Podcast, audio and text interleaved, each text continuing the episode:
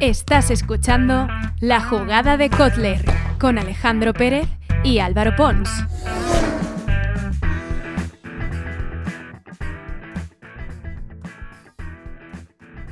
Muy buenos días, marqueteros, marqueteras, amantes del deporte. Bienvenidos una vez más a La Jugada de Kotler. Hoy, como todos los días, comenzaremos con las noticias de la semana pasada. Sin más dilación, comenzamos. Amazon da otro paso en el deporte. Negocia con la Fórmula 1 la retransmisión de las carreras.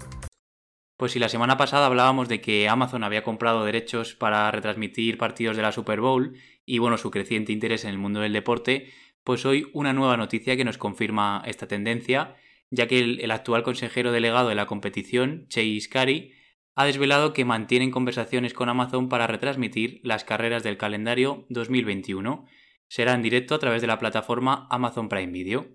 Actualmente la Fórmula 1 ya tiene un acuerdo con Amazon a través de la filial y en la que bueno, la compañía sirve como proveedor de datos en la nube en la competición, pero bueno, han dado el salto y llama la atención tras la caída de espectadores de Fórmula 1 en 2020, que fue de un 4,5%, debido sobre todo a los altos costes de, de, las televisiones. Así que operadores como Amazon Prime o Netflix pues podrían dar el salto aquí y hacer aumentar el alcance de la competición. Sí, vemos una semana más cómo Amazon está apostando muy fuerte por el deporte, como ya has dicho con el acuerdo que tuvo hace poco con la NFL y también hemos hablado hace un par de semanas de que tuvo un acuerdo con la FIBA. Y bueno, la verdad es que parece un cambio en el paradigma que las grandes televisiones, las grandes productoras de televisión como MediaPro ya no pueden empujar por estos por estos paquetes de derechos y parece que las plataformas de streaming tienen algo que decir. Homa se refuerza en Brasil con el patrocinio de la selección de fútbol sala. La compañía toledana de equipamiento deportivo ha llegado a un acuerdo con la Confederación Brasileña de Fútbol Sala para vestir al combinado masculino y femenino de la Canariña, según ha informado la propia marca en un comunicado. El acuerdo incluye también la presencia de la marca como patrocinador técnico de los árbitros de la federación, Además, se usará uno de los balones de la compañía como oficial para la Confederación. Con este acuerdo, Homa consolida su presencia en la élite del fútbol sala mundial, vistiendo a las dos primeras selecciones del ranking FIFA de selecciones, España y Brasil, así como a varios de los mejores jugadores del mundo. Pues sí, Homa que se sigue ahí afianzando en el fútbol sala, han apostado fuerte por esto, tienen un montón de, de líneas de calzado y de fútbol sala, así que bueno, para mí es buena estrategia y se está asociando bastante bien. Sí, parece que se han separado ya del un poco de fútbol, fútbol 11 que diríamos, ¿no? Sí, sí, sí. Y se están centrando más, más en fútbol sala, pero bueno, eh, veremos que, cómo va evolucionando, que la verdad es que está teniendo un crecimiento muy importante la compañía española. Puma quiere robarle otro crack a Nike en el mundo del fútbol. Marcus Rashford, ídolo del United, estaría en negociaciones muy avanzadas para dar el salto a la firma alemana a cambio de un contrato de larga duración que le reportaría más de 15 millones de euros al año. Rashford lleva en el catálogo de embajadores de Nike desde que el delantero contaba con tan solo 11 años, lleva un montón de tiempo. Y bueno, eh, Puma que sigue imparable y otro jugador que se suma a la lista en la estrategia de Puma de robar grandes figuras de, del mundo del fútbol, sobre todo a Adidas y a Nike, como ya hizo con Neymar Jr. en septiembre de 2020, tras 15 años de relación con Nike, increíble, o como hizo el, pasado febrero con Rafael Barán. Así que ahí Puma dándolo todo. Sí, la verdad es que han sacado la chequera y están apostando muy fuerte por el fútbol. Y la verdad es que no sé cómo qué estrategia tiene Nike de cara a estos próximos años, y es que realmente están ahorrando por algo que se viene porque están dejando a muchas estrellas irse. También creo que Sergio Ramos eh, seguramente deje la, compañía. Se habla de que, de que, de, que, posiblemente firme con New Balance. Y bueno, podríamos decir que está rejuveneciendo la plantilla con jugadores como Mbappé o Haaland, pero Rashford era bastante joven, ¿no? Tenía 23 añitos. Sí, sí, sí. Llama la atención bastante. Sí, no sabemos si será un cambio de estrategia de Nike pasando de, de jugadores individuales a selecciones o algo, no sé, ya veremos qué hacen.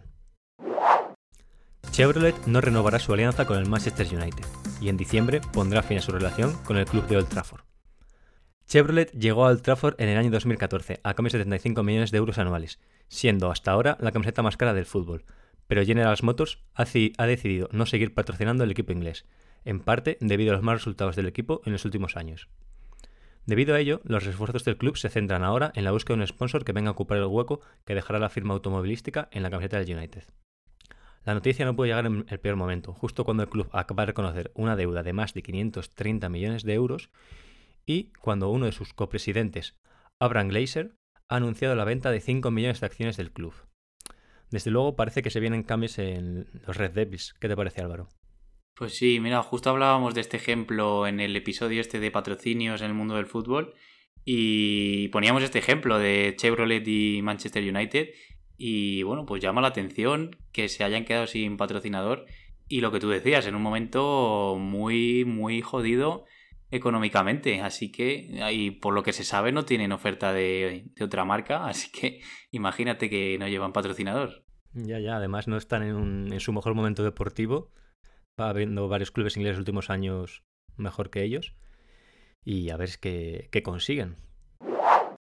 Discovery renueva su acuerdo con Radio Televisión Española para emitir los Juegos Olímpicos de Tokio. Los Juegos Olímpicos se seguirán viendo en Radio Televisión Española un año más la Corporación Pública de Medios ha llegado a un acuerdo con el operador estadounidense de medios para retransmitir en abierto los Juegos Olímpicos de Tokio, que se celebrarán este 2021 eh, del 23 de julio al 8 de agosto, según ha informado eh, la propia Radio Televisión Española en un comunicado.